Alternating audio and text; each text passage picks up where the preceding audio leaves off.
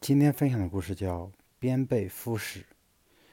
从前乡下有个小财主，一辈子没出过门，也从来没有见过外面的世界是什么样的，所以他总盼望着有一天能够到外面的大郡里见识见识。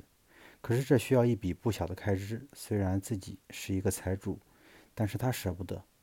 后来终于抵不住诱惑，就来到京城。这京城果然繁华，大街上多的，大街上人多的。摩肩接踵，卖什么的都有，一时间看得眼睛都花了。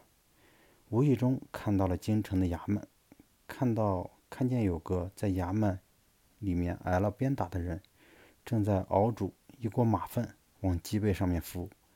财主见了很奇怪，于是就上前问那个人：“喂，这位仁兄，你这是干什么？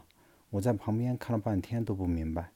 我刚从乡下来，第一次来京城。”不明白，所以问，希望你别见怪。那人回答他：“这你可就不懂了。这煮熟的马粪可以使创伤早日痊愈，而且不留下任何伤痕。”财主一听，如获至宝，急忙赶回家中，得意地对家里人说：“此番我上京城，可得到了一人生哲理。什么智慧？”让家人看他那高兴劲头，都争着问：“急什么？”待我当场实验，也好让你们开开眼界。财主一边说着，一边脱下身上的长袍。